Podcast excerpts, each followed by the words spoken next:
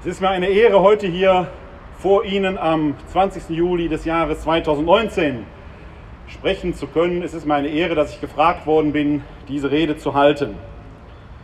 Erinnerung und Gewissen, warum Verantwortung nicht delegierbar ist.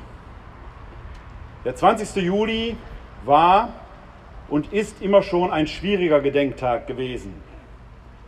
Allzu oft wird auch heute noch von Verrätern gesprochen, die damals sich gegen das Regime verschworen haben. Und über die Motive derer, die zu dieser Tat fähig waren, wird bis in die Gegenwart hinein gestritten.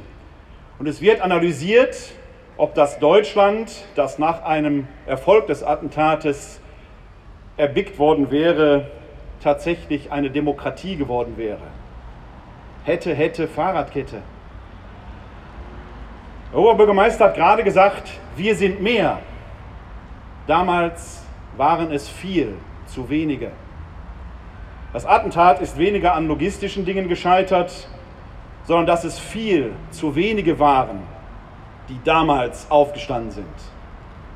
Oberbürgermeister Muck hat gerade schon eine andere Reihe von Widerständlern erwähnt, in meiner Biografie spielen zum Beispiel die Geschwister Scholl der Weißen Rose eine ganz wichtige Rolle, weil ich in München studiert habe. Und ich werde nicht vergessen, wie ich zum ersten Mal in den Lichthof der Ludwig-Maximilians-Universität trat. Dort steht eine Gedenktafel für die Geschwister Scholl an dem Ort, an dem sie ihre Flugblätter hinuntergeworfen haben. Ein Bild, das ich bis heute nicht vergessen habe. Das sind, wenn man so will, neben meinem Großvater mütterlicherseits meine ganz persönlichen Helden des Widerstandes. Mein Großvater mütterlicherseits war kein Widerstandskämpfer in dem Sinne, aber er war einer derjenigen, die ihm nicht einfach mitgelaufen sind. Befreundet übrigens mit dem Sohn von Heinrich Hirziffer, einem ehemaligen Zentrumspolitiker, der hier im KZ Chemnat eingesessen hat. Der 20.07.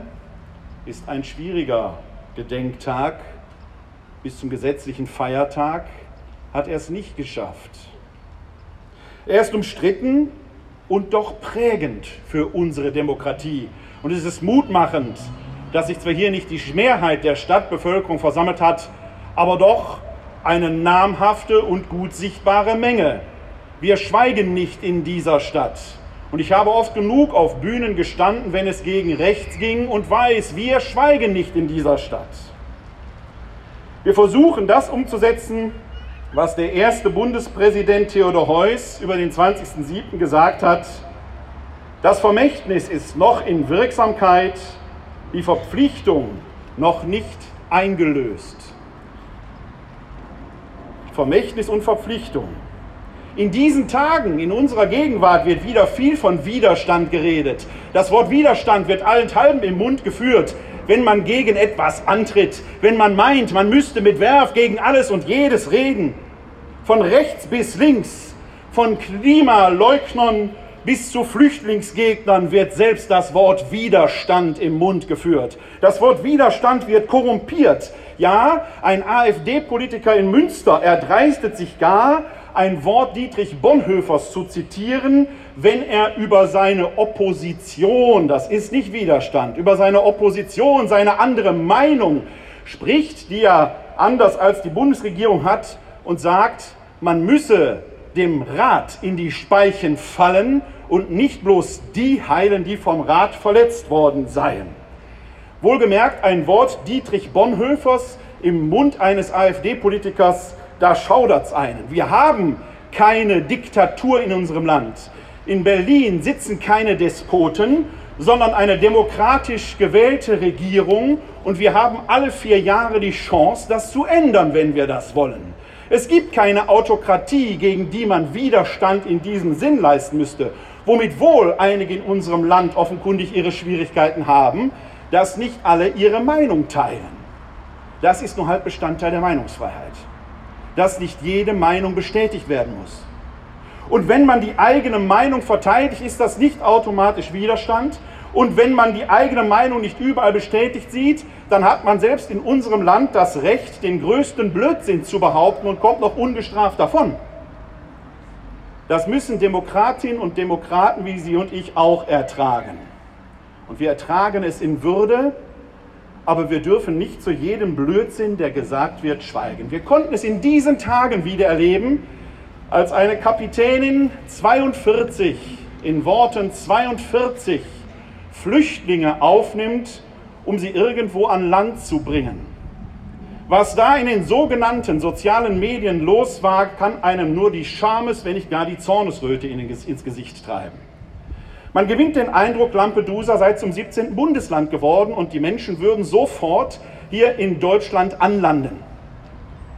Dabei hat die Kapitänin etwas getan, was die Menschlichkeit gebietet, Menschen aus Seenot gerettet.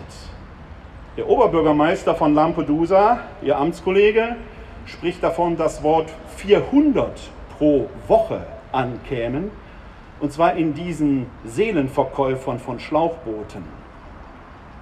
Es ist beschämend, was sich selbst manche, die sich Christen evangelisch wie katholisch nennen, dort leisten. Einen fragte ich kürzlich, er solle mir doch bitte einen einzigen Satz in der Bibel zeigen, die seine Angst rechtfertigen würde. Daraufhin hat er den Kommentarfeed gelöscht.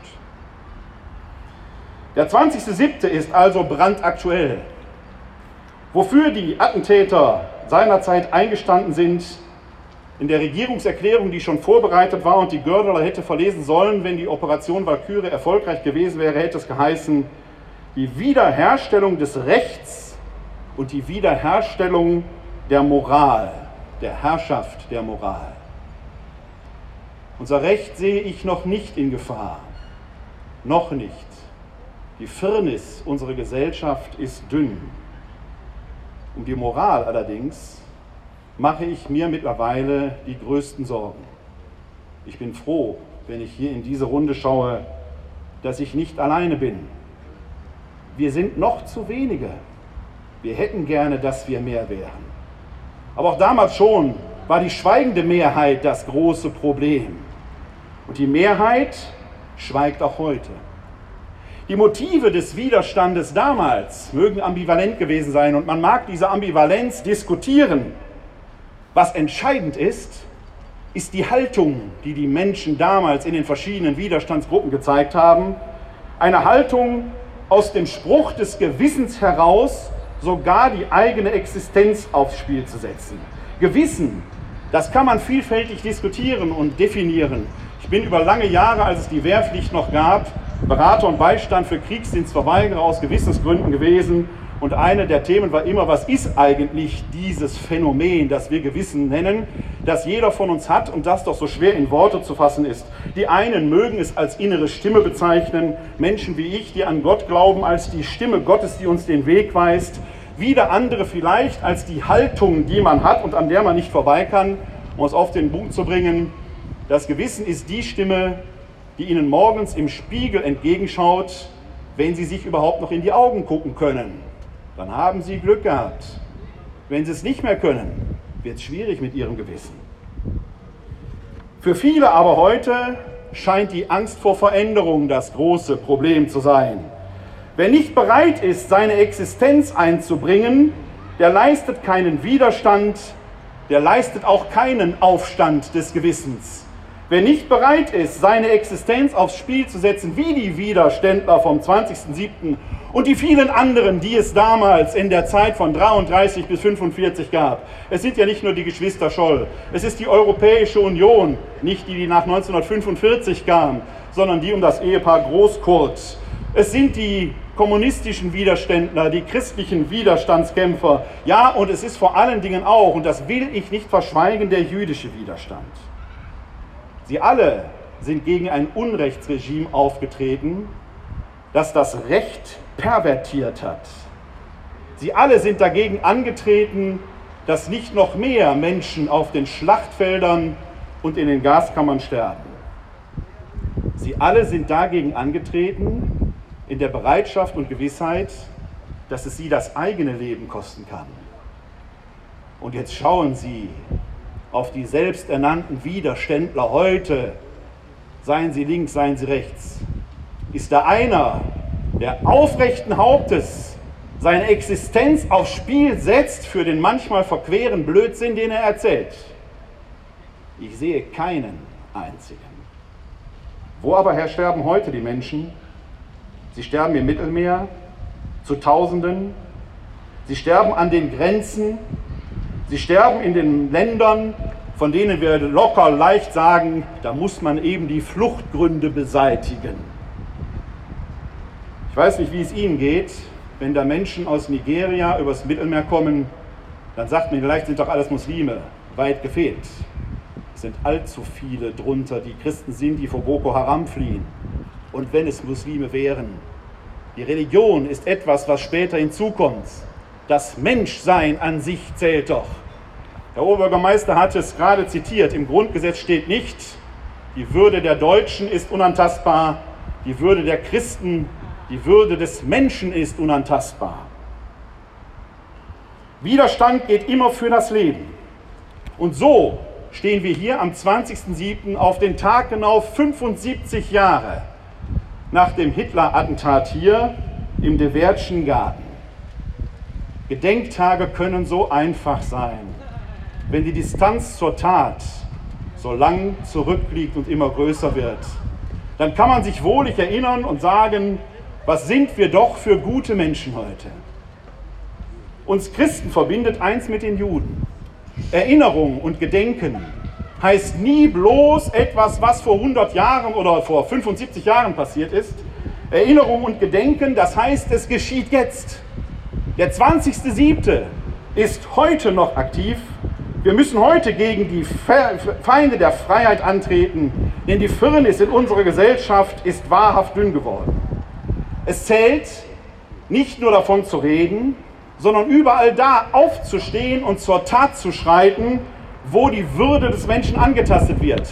Und das kann schon bei einer einfachen Bahnfahrt passieren, wenn die Kontrolleurin, die die Fahrkarte sehen will, erkennbar nicht deutscher Herkunft ist, vielleicht aber hier in Deutschland geboren ist, was sich da manch ein Fahrgast erlaubt, nährt in mir den Zweifel, dass wir noch tatsächlich das Volk der Dichter und Denker sind. Manch einer ist wirklich nicht mehr dicht im Dach. Und dicht sind auch die nicht im Dach, die daneben sitzen und in die Süddeutsche schauen, in die Taz, in die Zeit, in die FAZ, wo der kluge Kopf hintersteckt und die Zeitung etwas höher tun, die AirPods etwas tiefer ins Ohr drücken, damit man den Skandal nicht hören braucht. Widerstand geschieht im Alltag, da, wo die Menschenwürde angetastet wird. Der 20.07. ragt aus dem Widerstand heraus, aus dem vielfältigen, aber viel zu kleinen Widerstand im Dritten Reich heraus, weil er mit einer Bombe ein Fanal gesetzt hat. Flugblätter, wie im Lichthof der Münchner Universität, segeln leise zur Erde. Eine Bombe ist wie ein Donnerschlag. Und so ragt der 20.07. heraus als Fanal in unsere Gesellschaft, leise oder laut, gegen die Feinde des Lebens und der Menschlichkeit anzutreten.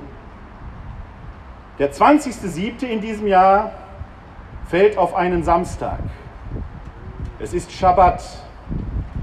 Die Sonne steht noch im Himmel. Meine jüdischen Freundinnen und Freunde können, weil sie treu zu den Geboten ihres Gottes stehen, heute nicht hier sein. Schade. Vielleicht wäre es ein Zeichen des Widerstandes gewesen, unsere Gedenkfeier entweder auf nach dem Sonnenuntergang zu schieben oder ausnahmsweise auf den 21. Denn dieser Gedenktag ist kein gesetzlicher Feiertag. Und er darf morgen nicht enden und übermorgen nicht enden. Von hier an soll jeder Tag ein 20.07. sein in unserer Gesellschaft. Denn dieser Tag ist kein Grund zum Feiern, sondern eine Mahnung, jetzt zu handeln, jetzt wachsam zu sein, jetzt aufzustehen gegen den Menschenhass in aller Welt. Wenn die Menschlichkeit fehlt, wird der Mensch dem Mensch ein Wolf werden. Machen wir es so, wie es hinter mir hier steht, der Mensch sei Mensch. Dann können wir wieder stabile gesellschaftliche Verhältnisse schaffen. In diesem Sinne Ihnen allen Shabbat Shalom.